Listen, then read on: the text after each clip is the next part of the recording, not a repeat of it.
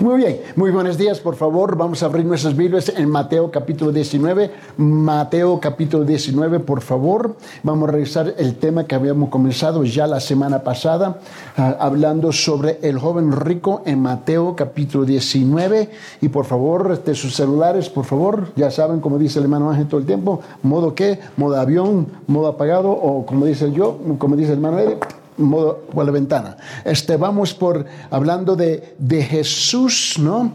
tiene una, un encuentro con un joven aquí en Mateo capítulo 19 y el, el, el, esta serie de enseñanzas está sobre el concepto de dar, pero uno de los problemas que existe en las iglesias es que hay una tendencia entre nosotros, el liderazgo espiritual, el pastorado, etcétera, etcétera, de siempre buscar la forma en cómo manipular al pueblo en sus sentimientos.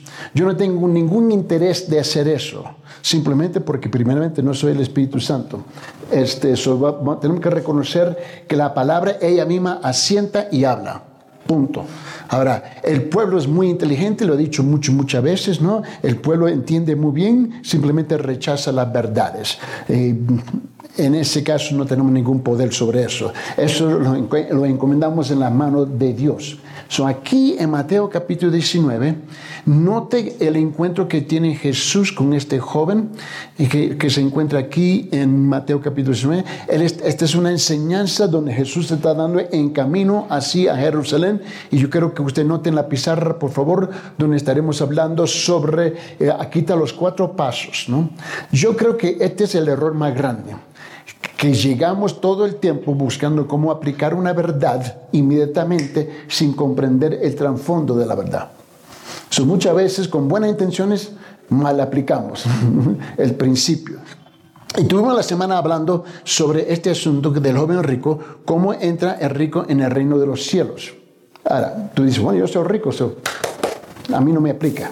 Ah, vamos a ver, vamos a ver, ¿no? Este, so vamos, paso número uno, buscar la verdad eterna. Y eso ahí donde tuvimos la semana pasada. Hoy, por la gracia, quiero entrar aquí, aprende que solo Dios es bueno.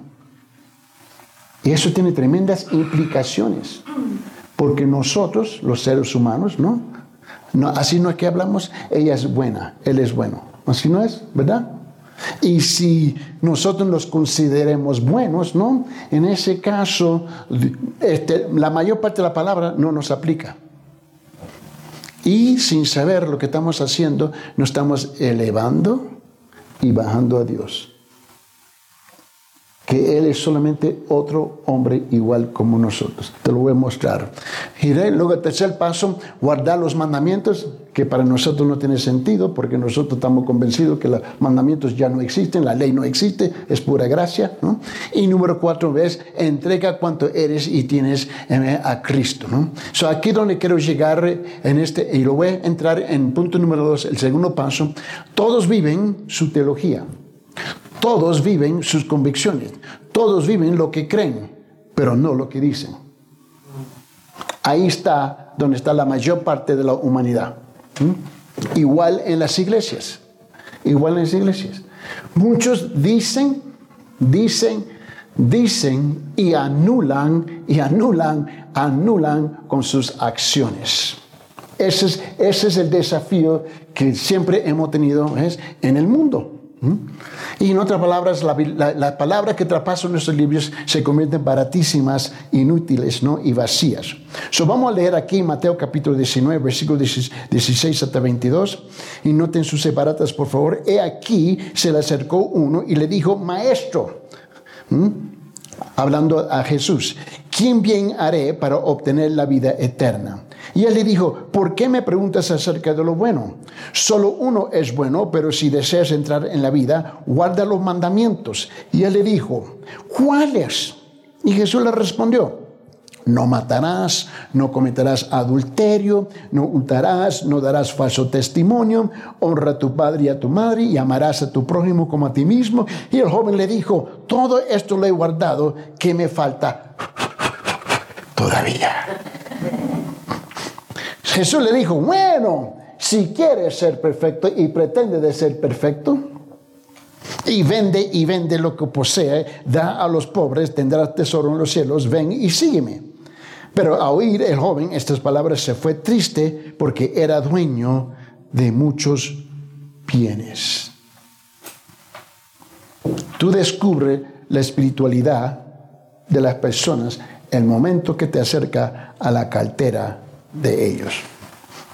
Se le acerca al bolsillo de una persona y de repente tú descubres un sinfín de cosas. Todo es chévere. Amén, gloria a Dios, aleluya, alabado sea el nombre del Señor, pero no me toca la cartera. Y es cuando tú descubres muchas cosas, dónde está y dónde hemos depositado nuestra fidelidad. Y muchas veces, aunque decimos que es Dios, es como en los Estados Unidos eh, el billete americano dice, dice confiamos en Dios. ¿no? Y, es muy, muy popular en los Estados Unidos. Y la verdad es que no confían en Dios, confían en el billete donde dice que confiamos en Dios. Es en el billete. Y es igual por toda parte del mundo. Quiero, y estuvimos estableciendo los principios la semana pasada, so quiero saltar, por favor, al estudio al fondo número 2. Estudio al fondo número 2 en sus separatas, por favor. Y no sé en qué página se encuentra esa, pero quiero llegar ahí, por favor, porque le quiero mostrar algo a ustedes aquí. Y, este, y, y quiero que note conmigo, por favor, aquí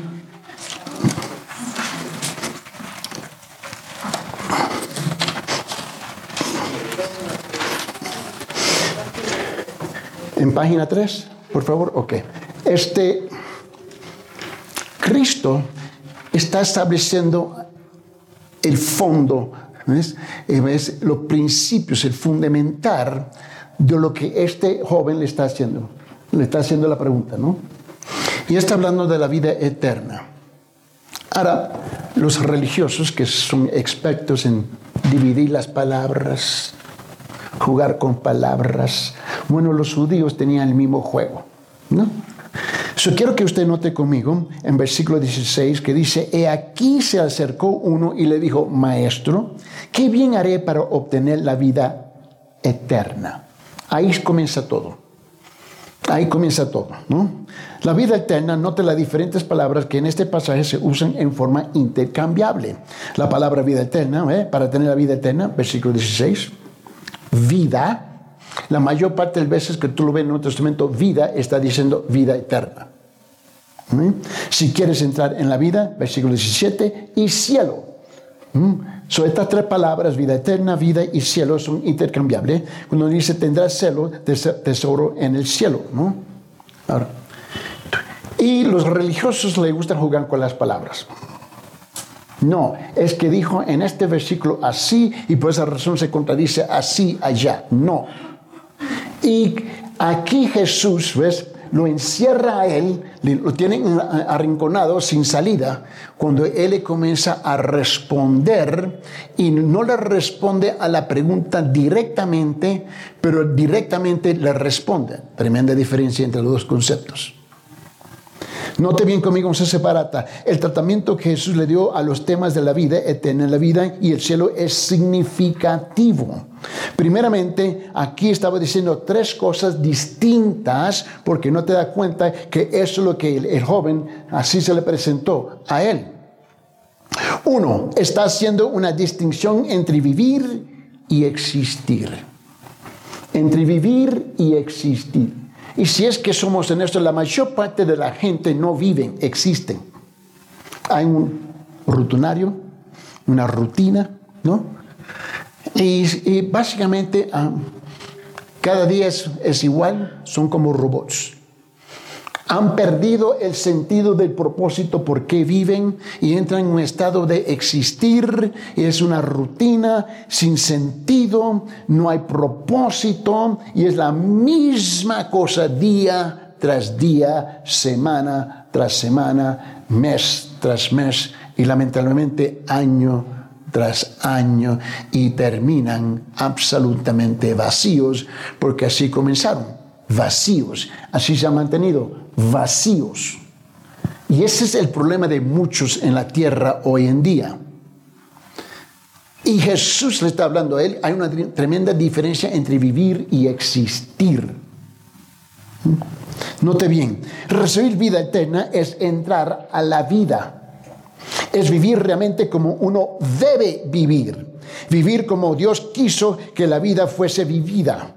Vivir en pleno amor, gozo y paz. Te recuerda ya en Gálatas capítulo 5. Te recuerda que dice en versículo 22 y 23, dice más el fruto del Espíritu, ¿no? Es que es amor, gozo, paz. Paciencia, venidad Dice es bondad, fidelidad. Dice que macedumbre, eh, dominio propio, ¿no? Contra cosas, eh, entre cosas no hay ley. De esto es lo que está hablando él. Cuando él le dice, y estaba diciendo lo que la escritura proclama una y otra vez, es decir, que el hombre sin Cristo no tiene vida. Eso está claro. Te recuerdo lo que dice allá en Efesios en capítulo 2, en versículo 1, ¿Eh? cuando él dice que os dio vida a vosotros Así lo dijo bien claro en Efesios capítulo 2, versículo 1, ¿no? Él dijo, porque estamos muertos en nuestros delitos, ¿no? Y en nuestros pecados, en nuestras transgresiones e iniquidades. Así estábamos cuando nos encontró. mira, hay gente que habla en yo, un día yo encontré a Dios como si estuviera perdido. Dios nunca estaba perdido. ¿Mm? Y luego en 1 Juan capítulo 5 versículo 12 dice, el que tiene al Hijo de, tiene la vida y el que no tiene al Hijo de Dios no tiene la vida. Está hablando de vida eterna. inmediatamente Jesús le está respondiendo a este joven. La segunda cosa que le dice es esto. Estaba enseñando la existencia eterna. Eterna. El hombre no deja de ser, su existencia continúa. Y aquí yo he topado con varios que dicen, no, el día que yo aparte esta tierra ya se termine todo, voy a la tierra y ya no, y no, no hay nada más. ¿Mm? Y ahora e, ese pensamiento está agarrando fuerza. No hay nada más. No hay nada más. Bueno, van a descubrir que tan equivocados están. Porque la única pregunta es, ¿continúa en un estado de vida viviendo eternamente o de muerte o estando separado de Dios eternamente? Yo no te puedo contestar esa pregunta. Tú, lo que, tú, tú vas a abrazar la respuesta que queriendo o no queriendo la vas a abrazar. Eso es cierto. Recibir la vida eterna significa que el hombre entra en la vida, la vida eterna, en una continuación de la vida. Tú y yo no terminamos aquí. Apartamos de aquí, pero no terminamos aquí. Permanecer en el estado en que se encuentra significa que la persona simplemente sigue existiendo es decir, existiendo en un estado de muerte sin Dios en este mundo y existiendo sin vida eterna, dice, no, yo no creo en eso, pero ¿por qué vives así? Que no me importa. Tenemos esa tendencia de anular las oraciones que traspasan nuestros labios con nuestras acciones y con la gran palabra pero. El otro día yo y mi esposa en la noche estuvimos hablando con unas personas, ¿no? Y nos estamos diciendo, pero eh, súper inteligente. No, yo creo que la Biblia sí dice así, así, así, así, así. Y cada, y cada otra oración, pero yo pienso, yo, yo creo y yo opino. Y nosotros quedamos calladitos escuchándolos. Por eso la razón yo le dije, todos viven su teología, todos viven sus convicciones, todos viven ¿no? lo, que creen, pero no lo que dicen. esa es la realidad que tenemos que enfrentar. Y este joven, tú a ver que hace la misma cosa. Tiene todas las palabras correctas, el vocabulario bíblico, religioso del judaísmo, y al fin tú descubre que él está viviendo su teología, él está viviendo sus convicciones, él está viviendo lo que él cree, no lo que él estaba diciendo. Así está muchos, no solamente afuera de la organización en viva que se nombra la iglesia, pero en el mundo también. ¿Mm? Y aquí en la iglesia muchas veces. Dos. Número tres. estaba enseñando que el cielo es otro mundo, un mundo real en otra dimensión de la existencia, en una dimensión eterna. Es totalmente diferente a la dimensión física y temporal de este mundo. Note que habrá tesoro en el cielo. El tesoro eterno por el hecho de seguir a Cristo. Y eso es lo que le estaba diciendo Cristo a este joven en este, en este enfrentamiento que tuvieron ellos.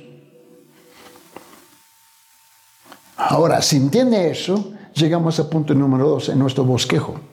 ¿Mm? El concepto errado del hombre, ¿no? El segundo paso es para entrar en el reino de Dios, es saber que solamente Dios es bueno. Mira lo que dice en versículo 17 de Mateo capítulo 19, dice, ¿por qué me preguntas? ¿Te recuerdas la pregunta? Jesús le confrontó, ¿no? Le confrontó a él. ¿Eh? Y a mí me fascina en la forma como Cristo respondía a las cosas. Hoy, con razón, la gente está siempre ofendidos. Siempre están ofendidos. ¿Mm? Este mundo está lleno de adultos en pañales. ¿Mm? Ahora, ¿tú tienes el lujo de ser sarcástico? ¿Sí o no?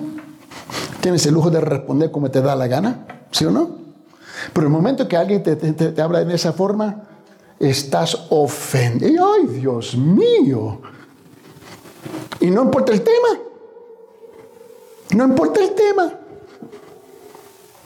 Ayer tuvimos aquí en la clase, eh, bueno, en el receso fue, y el hermano Héctor estaba hablando, a ver cómo era, este, eh, eh, la palabra cultura. ¿Mm? ¿Mm? en breve, repítelo otra vez. ¿Te recuerdas? Bueno, la cultura. En voz alta. La cultura en nuestra sociedad es este, exaltada. ¿Sí? digamos, es un motivo de orgullo. Nuestra cultura, decimos, la cultura de nuestra región, se la aprecia y se la valora. Decíamos que en la palabra de Dios, cultura es obviamente lo que el hombre construye, lo que el hombre a lo largo de los tiempos ha acumulado. Finalmente va a chocar con la palabra de Dios. Ya. Pero la cultura en nuestra sociedad es exaltada viendo desde ese punto de vista. No, no, no, es cierto. Y la razón quiero que lo repite porque eso es igual en muchas partes del mundo. No solamente aquí en Perú, no solamente aquí en Cusco, eso es, eh, eso por todo el mundo. Eh. Eh, tú le tocas la cultura a una persona y tú le estás tocando su existencia. ¿Mm? ¿Por qué? Porque si le dices, mira, si le dice a la persona, tú estás equivocado, tú me estás diciendo que mis padres estuvieron equivocados, mis abuelos están equivocados, tú estás hablando que tres mil años de historia en Cusco estamos equivocados y, no, y no te escuchan cierran todas las puertas y todos y van a la defensiva. Bueno, eso es igual por toda parte del mundo. Ahora, quiero que tú pienses en eso, en paréntesis aquí. Esto es lo que pasó con Jesús y este joven. De un linaje largo de judaísmo religioso de, Israel.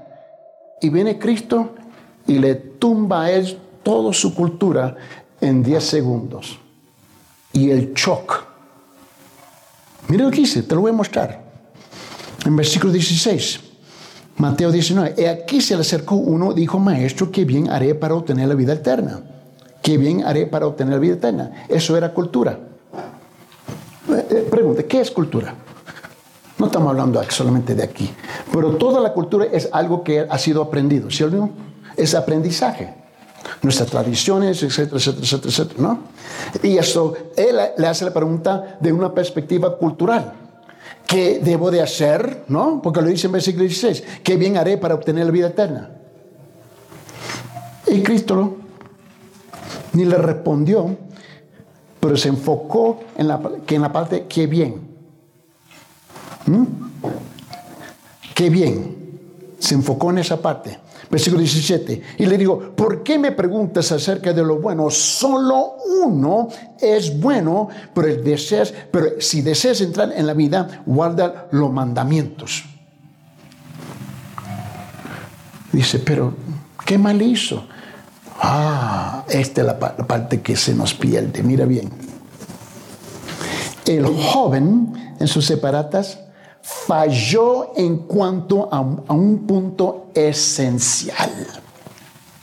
Vivía una vida de justicia propia. Ese era el problema de este joven. Tenía sus propios méritos, su propia versión de justicia propia. Eh, como la persona, la persona dice, bueno, yo no robo, yo no maldice, este, yo no maltrato a la gente así.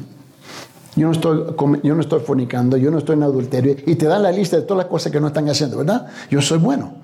Así, eso es normal.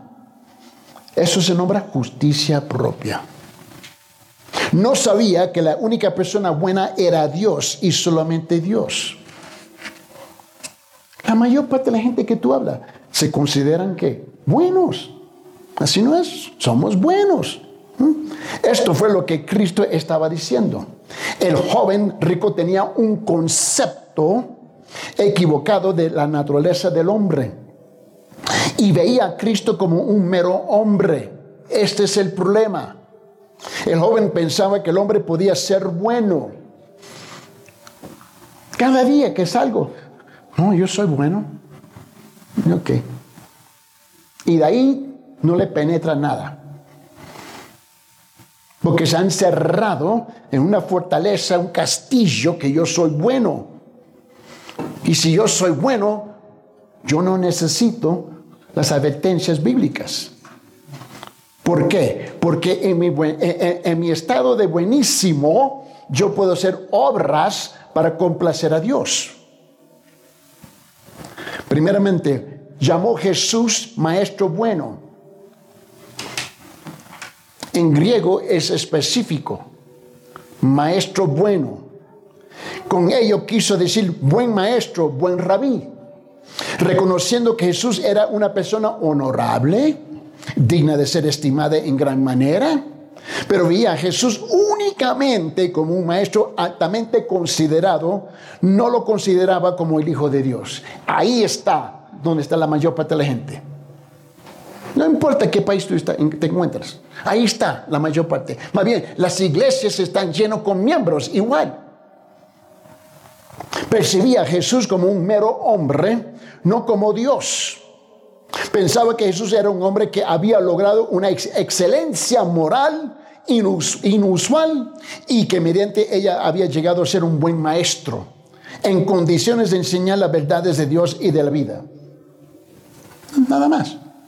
Segundo, pregunto, ¿qué bien haré? Tenía una religión de obras, no de fe. La mayor parte de la gente hoy día dice, sí, yo tengo en fe, yo tengo fe, hasta que tú descubres que no es fe, son obras. Son obras. Una persona, eh, eh, mira, la iglesia cristiana, ¿no? Tiene sus, tiene sus, su gente que hacen la misma cosa como todas las otras religiones. El tipo, la mujer, él, ella, andan mal, saben que andan mal, ¿no? Y de repente un día aparecen por la puerta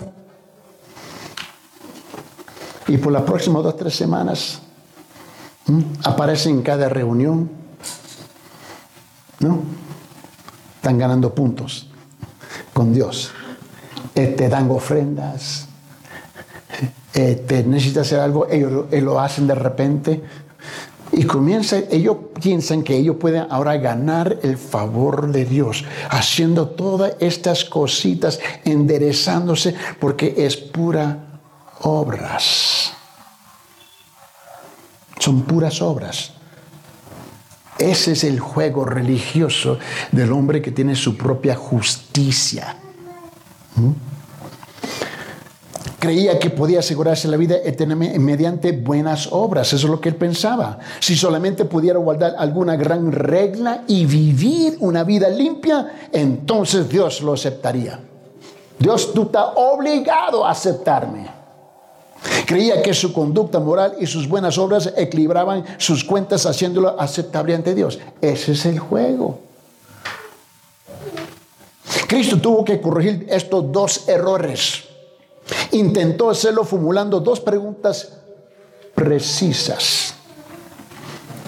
Le dijo, ¿por qué me llamas bueno? Ningún hay, ningún, ninguno hay bueno, sino, un, sino que dice uno, Dios. Le estaba diciendo, solamente Dios es bueno. No hay hombre bueno. No comparado a Dios, ni siquiera suficiente bueno para presentarse en justicia delante de Dios. Este es tú sabes, cuando estamos evangelizando, esto es lo que estamos haciendo. desarmando. Y por esa razón es difícil. Y sabe que la persona sabe, ellos pueden percibir en segundos lo que tú vas a hacer. ¿No? So levantan el muro un poquito más alto, se engruesa la pared, ¿no? Se le pone dos, tres, cuatro candados extra, ¿no? ¿no? Y ya se ponen en la posición defensiva, ¿no? Porque ya saben, ellos pueden percibir, ellos están como el perro, ellos huelen la cosa, ya. Mm, ¿Por qué? Porque ellos saben que andan mal, pero no, tienen, no pueden decir que andan mal, tienen que decir que ando bien. Si yo no soy más que un hombre, Cristo, un buen maestro, entonces no soy bueno y no tengo las palabras de vida eterna. Porque me dijiste, buen maestro, buen rabí. Pero si yo soy Dios, si es que soy, entonces puede decirme bueno y entonces tengo las palabras de vida eterna. Él tiene, ahora tiene un problema. ¿Dios me está hablando o Dios no me está hablando? ¿Mm? Note dos cosas aquí. Cristo le dijo al joven cómo entrar a la, vida, cómo recibir vida eterna. Por eso, escrito, por eso Cristo estaba afirmándose el Dios. Segundo, Cristo estaba corrigiendo al joven. Con las palabras vigorosas le preguntó, ¿por qué me llamas bueno? Ninguno hay bueno sino uno, Dios. Cristo no quería que el hombre pensara que de él como un mero hombre. Por más prominente maestro que fuese en su concepto, Cristo era Dios y el propio Hijo de Dios y debía ser llamado Hijo de Dios.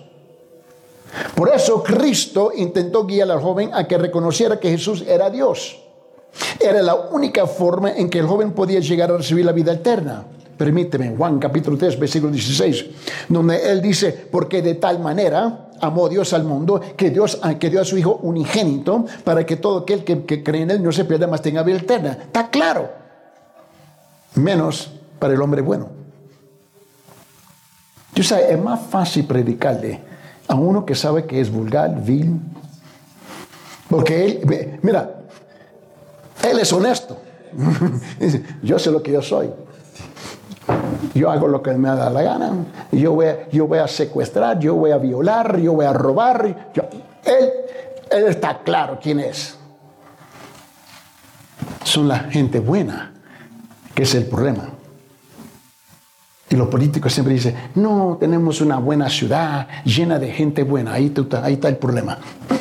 Con todo lo buenísimo que existe, con razón, Puede, con razón la corrupción florece aunque todos somos buenos. La gente va con el pastor y le dice así, así, así. El pastor le da una respuesta y le cae gordo la respuesta. Y dice, pero ¿por qué me dijo así? ¿Por qué me hablaste así? Porque el pastor ya sabe el juego que tú tienes.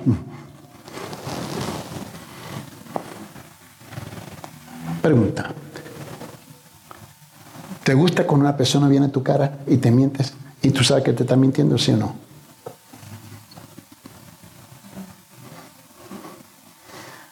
¿Qué es lo que tú crees que Pastor Joe tiene que enfrentar en la iglesia todo el tiempo?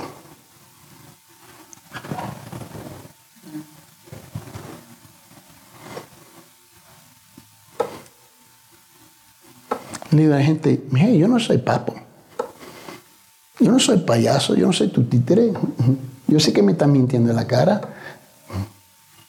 Y cuando te digo que me están mintiendo, ay, me ofendió. Ay, Dios mío. ¿Mm? Mire lo que dice Cristo. ¿Sabe que la opinión del hermano Eddie, sus palabras tienen valor de cero menos uno? Pero ¿qué es lo que dice Cristo? Juan capítulo 14, versículos 6 y 7, Jesús le dijo, yo soy el camino, el único camino, el camino.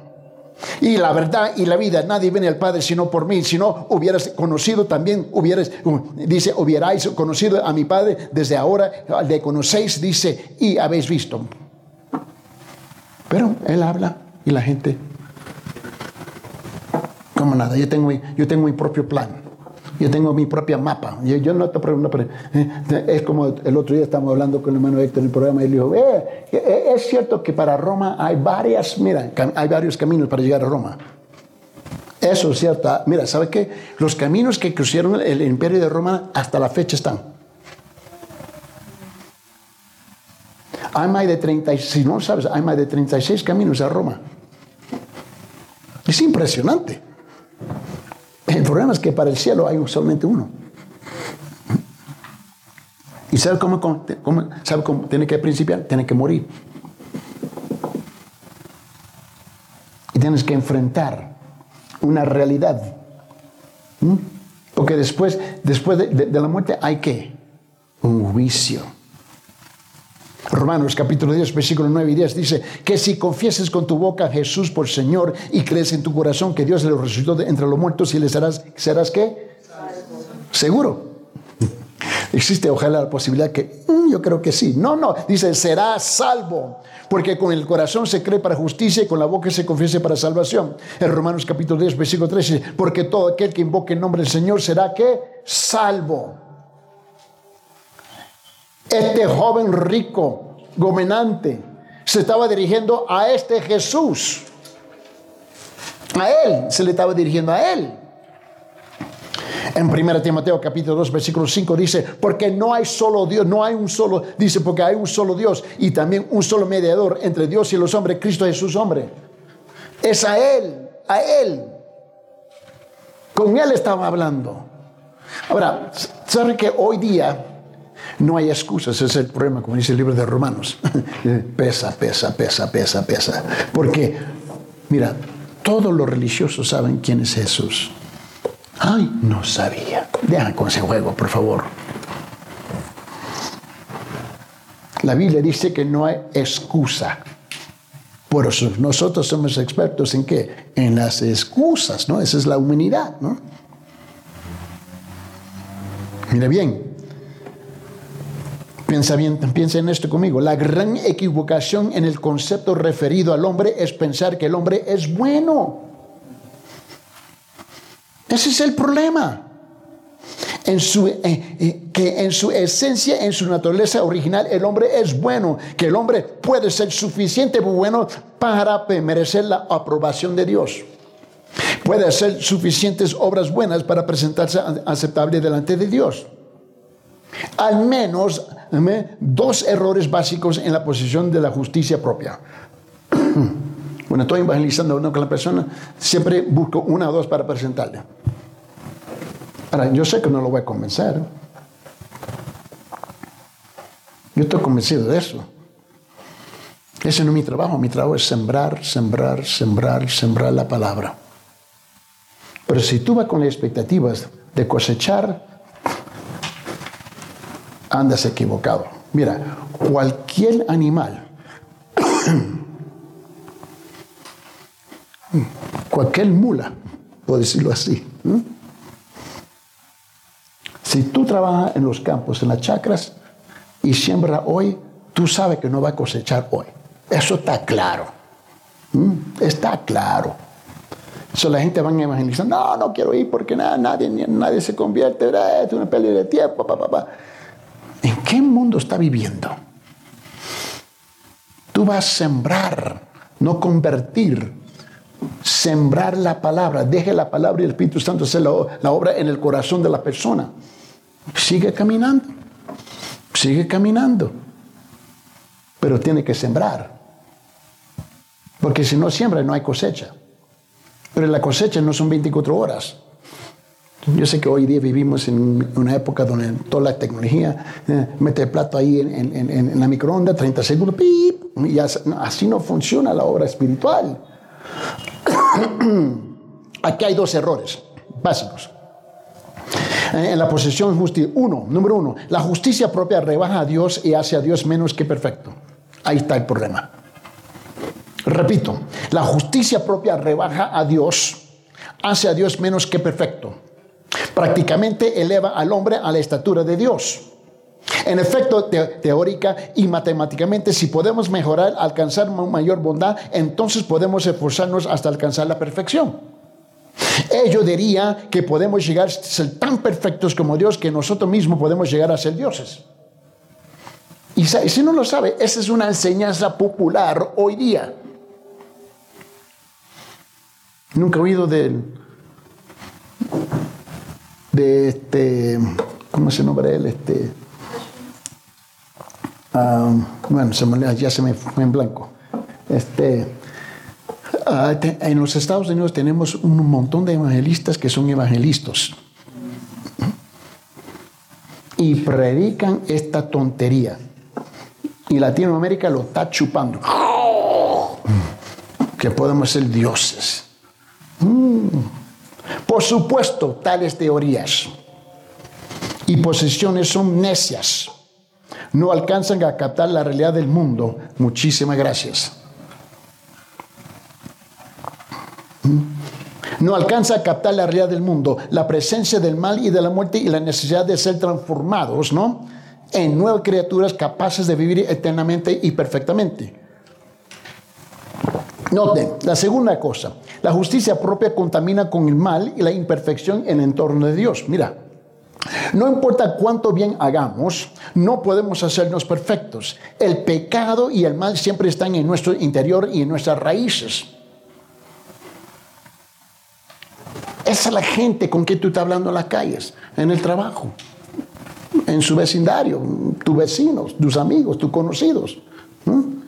Si Dios nos acepta como pecadores y malos y equivocados, nos presentaríamos imperfectos ante Él y contaminaremos el suelo y la, atmósfera que, que le rodean. El cielo quedará, que, quedaría contaminado y despojado de su perfección. El cielo ya no sería cielo, ya no sería perfecto, libre de pecado. Tiene que haber un cambio, un cambio completo y cabal de nuestro ser, una transformación, un nuevo nacimiento antes que podamos entrar a la presencia de Dios. Es lo que este joven no estaba captando. ¿Por qué? Yo soy bueno. Yo soy religioso. Yo doy limosna. ¿No sabe quién soy yo? Visto con realismo, ninguna persona ni cosa puede transformar al hombre de manera que su cuerpo sea perfecto y sus obras solamente buenas. No puede ser. Ningún hombre tiene ningún y nunca tendrá el poder de perfeccionar su cuerpo y su conducta de modo que vivir perfectamente y eternamente. En nuestros cuerpos actuales no alcanzamos la gloria de Dios y morimos. Está claro. Esta es la condición que este hombre no estaba entendiendo. En Romanos capítulo 3, versículo 23 dice lo siguiente, dice, por cuanto todos, ¿no? Todos, que la palabra más pesesísima que existe, ¿no? Porque la gente dice, yo no estoy en ese grupo. ¿Mm? Ellos han decidido que la palabra todo, T, O, D, O, E, que eh, la T, la O, la D y la O y la S no se le aplica a ellos. Son únicos, ¿no? Por cuanto todos pecaron y no alcanzan que la gloria de Dios. En Romanos capítulo 5, versículo 12, aquí hay una comparación entre Cristo y Adán, ¿no? Y le dice, por tanto, tal como el pecado entró en el mundo por un, por un hombre y la muerte por el pecado, así también la muerte se extendió a todos los hombres porque todos pecaron. Dice, ¿por qué culpa tengo yo que Adán fregó la cosa? Dañó la cosa. ¿Qué culpa yo que Adán y Eva decidieron desobedecer la voz de Dios? Eso no fue mi culpa. Ok, vamos, vamos a echarle eso a un lado. ¿ok? ¿Y sus pecados? ¿Y qué de tus pecados? Bueno.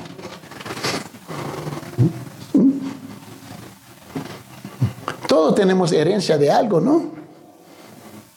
¿Cuánta gente luchan con, con, con diabetes?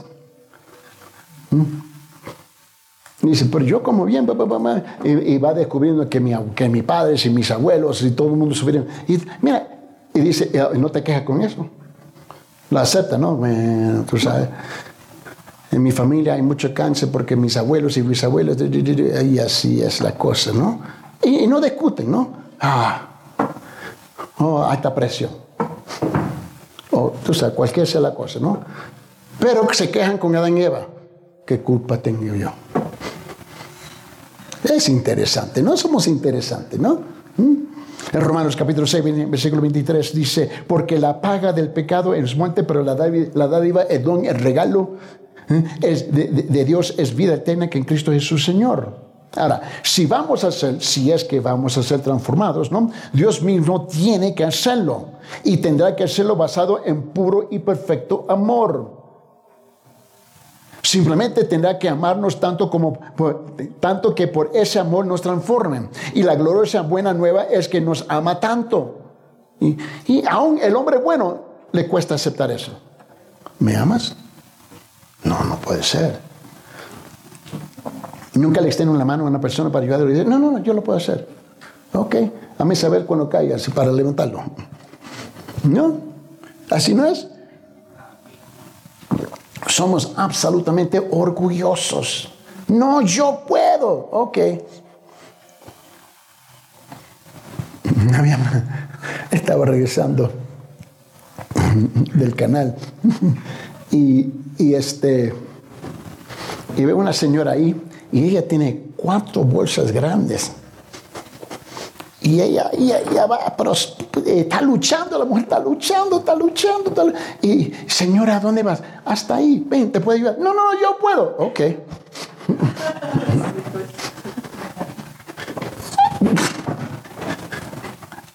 no, no, yo puedo. Y de repente una bolsa se rompe. A ver, si tú puedes todavía con las tres bolsas y recoger eso a la misma vez. A ver, que nosotros así somos. Yo puedo. No queremos. El orgullo, aunque nos mata, pero vamos con ese orgullo bien abrazado, bien vestido hasta en el ataúd, ¿no? Hasta que yo puedo. Ok. Mira, Dios nos ama tanto que Dios que dio a su único hijo para que pague la penalidad, de penalidad de nuestros pecados, que es muerte. Por supuesto, esto significa que si la pena ha sido pagada, nosotros ya no tenemos que morir. Hablando de la vida, la separación eterna de Dios, ¿no? Primera Pedro capítulo 2 versículo 24, él dice, y él mismo llevó nuestros pecados en su cuerpo sobre la cruz a fin de que moramos al pecado y vivamos la justicia, porque por sus heridas fuiste sanados. Dice, pero ¿por qué me lo llevo? Yo no se lo pedí. Orgullo. No era necesario, tengo suficiente crédito en, la categoría de bueno para, cancelar esto. Ok. Segundo, que entregó a su hijo un hijo para, para mostrarnos su gran amor y hacernos creer en su amor. ¿No? Está claro, por supuesto, esto significa que si, creemos, Dios nos aceptará y transformará. Yo tengo que creer, pero no, no te caigo, no, no, es que yo tengo que hacer algo. Yo tengo que hacer algo. Yo tengo que hacer algo. Ya, creer. Tú sabes la palabra creer en el contexto de los evangelios y también en las epístolas cuando se usa esa palabra creer. Y en español es un poco difícil porque no tenemos las sutilezas de esa palabra. En griego ¿no? es como los sentidos ¿no? y los tiempos. Este, eh, nosotros tenemos eh, en, la gramática nuestra, eh, y es igual en inglés y en español, es este, pasado, presente, futuro. ¿no?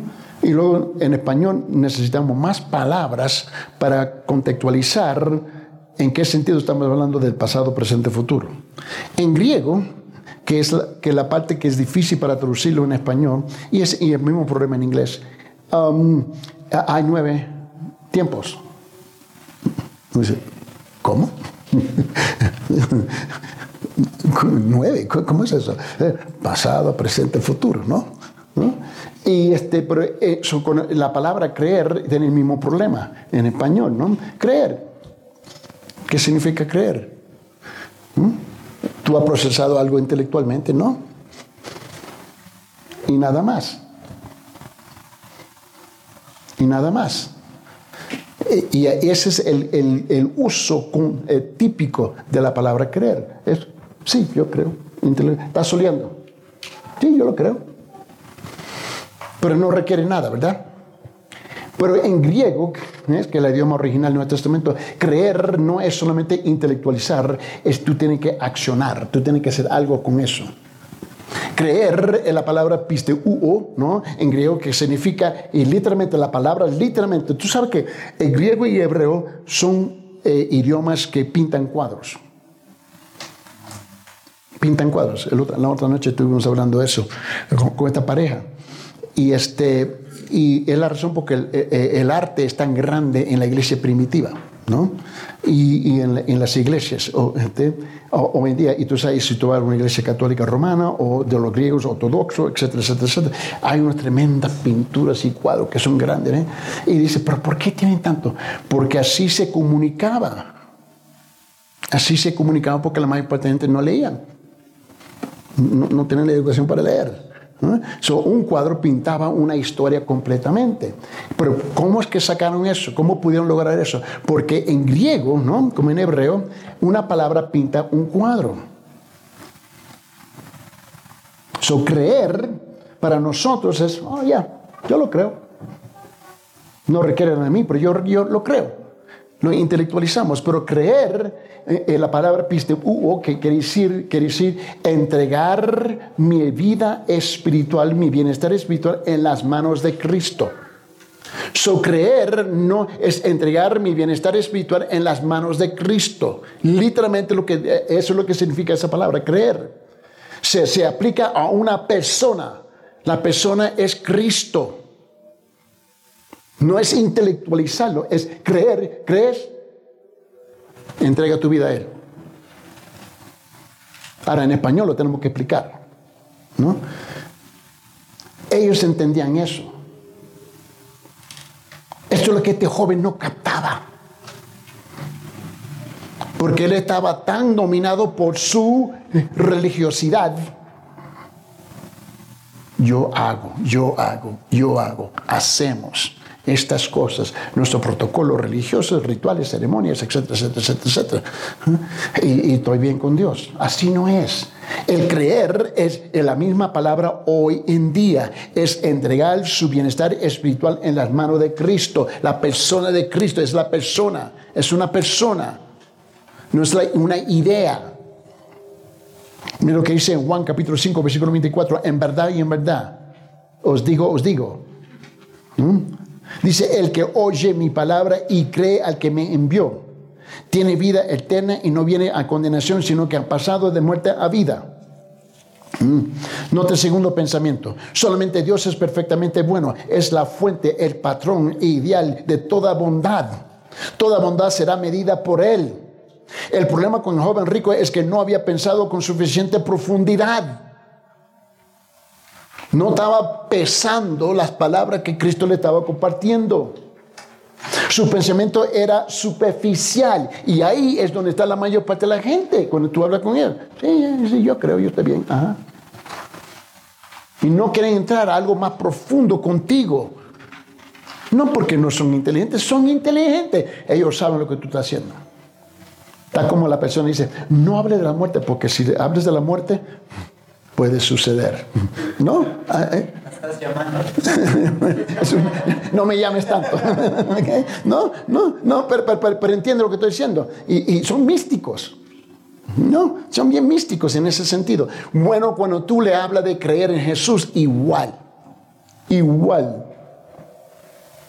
El pueblo sabe muy bien lo que está haciendo, por favor. Ay, los pobrecitos que no. No, ellos entienden, es que rechazan. Su pensamiento era superficial. Mira, mira la pregunta. ¿Cómo creía que alguna vez haría lo suficiente para ser aceptable delante de Dios? Pregunta, ¿acaso están bajo Dios? Pregunta, si fuera así, si Dios fuera menos perfecto, entonces ¿cómo podría ser Dios? Pero cuando tú escuchas a una persona, tú lo tienes que escuchar en la lógica. Que, mira, cada vez que una persona comienza una conversación contigo, aquí comienza, ¿no? Pero si tú le sigues el hilo por donde ellos van, ellos van a llegar aquí. Hay una conclusión natural, lógica a su pensamiento. So yo les escucho, les escucho, les escucho. Ok. So tú me estás diciendo que tú vas a llegar, tú vas a llegar a este punto. No, no, no, seguro que sí, porque tu palabra dice así, así, así, así, así, así, así. Tú vas a llegar aquí. Quiero entender bien, si tú entiendes, su propia conclusión. Y esto es lo que tú descubres. La mayor parte no se dan cuenta de la conclusión lógica de sus pensamientos y sus acciones. Si yo sigo tomando una cucharita pequeñita, ¿no? De veneno, cada día, como si fuera una aspirina, ¿no? ¿No? La conclusión lógica es que voy a morir, ¿verdad? Me voy a envenenar, ¿no? Es lógico, ¿me entiende? Es igual con cualquier pensamiento que tú y yo estamos ¿ves? desarrollando. Hay una conclusión lógica.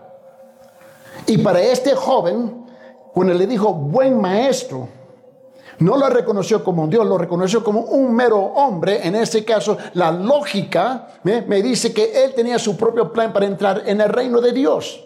Y ahí le quiero decir donde está la mayor parte de la gente. Cuando tú hablas con ellos. Tercer pensamiento. La justicia propia, una persona que piense poder ser suficiente bueno y hacer suficiente bien para ser aceptado por Dios, comete una terrible falta. Hace que el amor de Dios sea menos que perfecto. ¿Cómo? La persona que anda en justicia propia diluye el amor de Dios. Hace que el amor de Dios sea menos que perfecto y niega a Dios el derecho de expresar su amor de manera perfecta. Un amor perfecto tiene que expresarse de una manera perfecta. Desde la altura de, de, su perfección tiene que descender a la mayor profundidad de imperfección y darse a sí mismo a esa imperfección. Un amor perfecto es, se extiende desde la suprema altura a la profundidad más abyecta. ¿Te recuerdas cuando Cristo estaba en el aposento alto? Y, este, y ahí tenemos las, lo que nosotros conocemos la Santa Cena, ¿no? Pero antes de eso había un montón de otras cosas que estaban sucediendo. Y en Juan capítulo 13, que fue la, la, tarea para los hombres, en Juan capítulo 13, versículo 1 al 17. Y ahí lo leemos rápido, como nada. No deténgase y tú descubre que el servicio y el amor de la realeza, el servicio de realeza, ¿eh? de una majestad del, rey de reyes, bajó del trono, descendió del, trono y ciñó sus lomos y con una toalla y le y le lavó los pestosos pies de sus discípulos. Y uno se queda. ¿Hizo qué? Ese es el amor perfecto que baja a la cosa más abyecta para abrazarlo y recibirlo.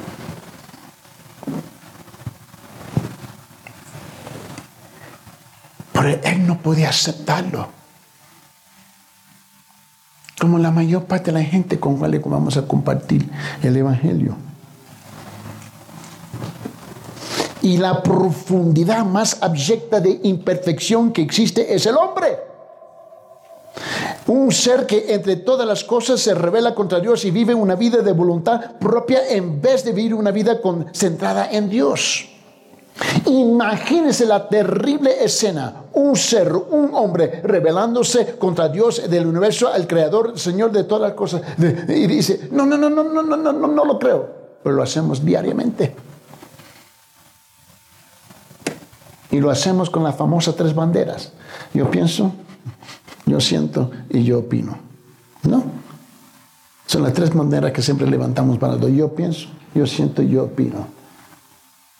Y cuando no quiere participar en, una, en, un labor, no, no hay, no tengo y no puedo. Nosotros somos expertos con palabras. ¿Mm? Esto es exactamente lo que Dios hizo por el hombre. Se extendió desde su, de su suprema altura y entregó su único hijo al ser supremo y más perfecto al hombre que había alcanzado la profundidad más abyecta de rebelarse contra Dios. Mira lo que él dice. Segunda Corintios capítulo 5, versículo 21. Al que no conoció pecado, Jesús, le hizo pecado el Padre al Hijo. ¿Por no quién? Por nosotros, para que fuéramos hechos justicia de Dios en él. Primera Pedro 2.24 dice, y él mismo llevó nuestros pecados en su cuerpo. Lo supremo en perfección se baja para tomar lo supremo de imperfección y abrazarlo. A fin de que muramos al pecado y, vivimos, y vivamos a la justicia porque por sus heridas fuiste sanados. ¿Mm? Mira lo que dice aquí y abre sus Biblias conmigo, por favor, en Romanos capítulo 3 y vamos a concluir aquí. El último pensamiento que tengo aquí es que el joven rico falló en dos aspectos como la mayor parte de la gente con quien estamos compartiendo el amor de Dios. Falló en captar la realidad de la naturaleza del hombre y el hecho de un hombre de, un mundo imperfecto. No capta eso. Ahora, nos quejamos cada día, ¿no? Que no, que los políticos y, el Congreso y, este, la justicia y las escuelas, nos quejamos, diariamente, mientras que lo negamos simultáneamente. Eso es lo que me fascina a mí. En Romanos capítulo 3 él dice esto, comenzando versículo 10, él dice esto hasta versículo 20, dice, como está escrito, no hay justo ni hay uno, ahí estamos fritos. Bueno, no, pero yo sí. No, no, no, no, no. Dice, no hay justo ni hay uno. Versículo 11, no hay quien entienda, no hay quien busque a Dios. Todos se han desviado, aún, aún se hicieron inútiles. No hay, no hay quien haga lo bueno, no hay ni siquiera uno. Sepulcro abierto es su garganta y engaña de continuo con su lengua. Veneno de serpientes hay bajo sus labios. Llena está su boca de maldición y amargura. Sus pies son velosos para derramar sangre. Destrucción y miseria hay en sus caminos. La senda de paz no, hay, no han conocido. No hay temor de Dios delante de sus ojos. Ahora bien, sabemos que cuanto dice la ley, lo dice a los que están bajo la ley para que toda boca se calle y todo el mundo sea hecho responsable ante Dios. Porque por las obras de la ley ningún ser humano será justificado delante de él, pues por medio de la ley viene el conocimiento del pecado. Él sabía, este joven, como la multitud sabe que anda mal, pero mi orgullo no me lo permite decirte, sí, yo ando mal.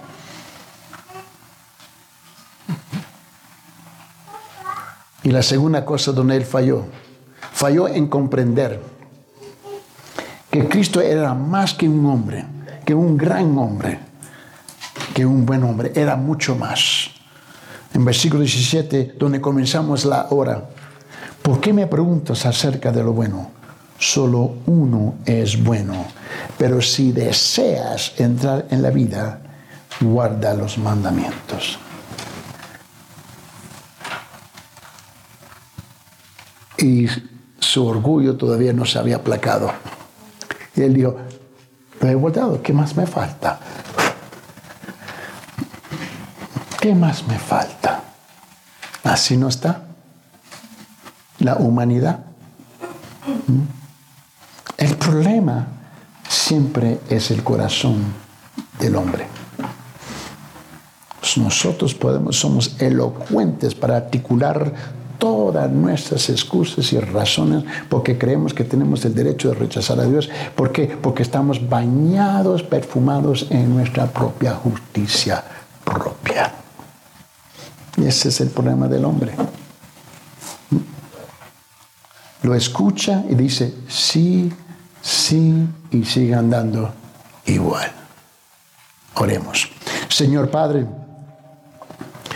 nuestra oración esta mañana es que, Señor, que tu Santo Espíritu alcance el corazón, el corazón de los oyentes, no por las palabras del orador, pero por la palabra del Espíritu Santo en tu santísima palabra, que puede redaguir y penetrar hasta los tuétanos, Señor, y traerle convicción de sus pecados. Ayuda al pueblo a reconocer que Jesús sí es Dios. Esto te lo pedimos en el nombre de tu amado Cristo Jesús. Amén.